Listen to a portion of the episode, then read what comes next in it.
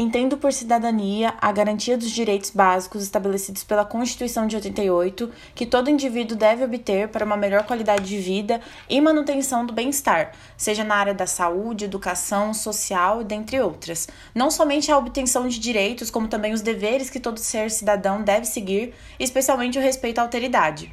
Em suma, a cidadania promove a participação política tão essencial à sustentação da democracia no Brasil.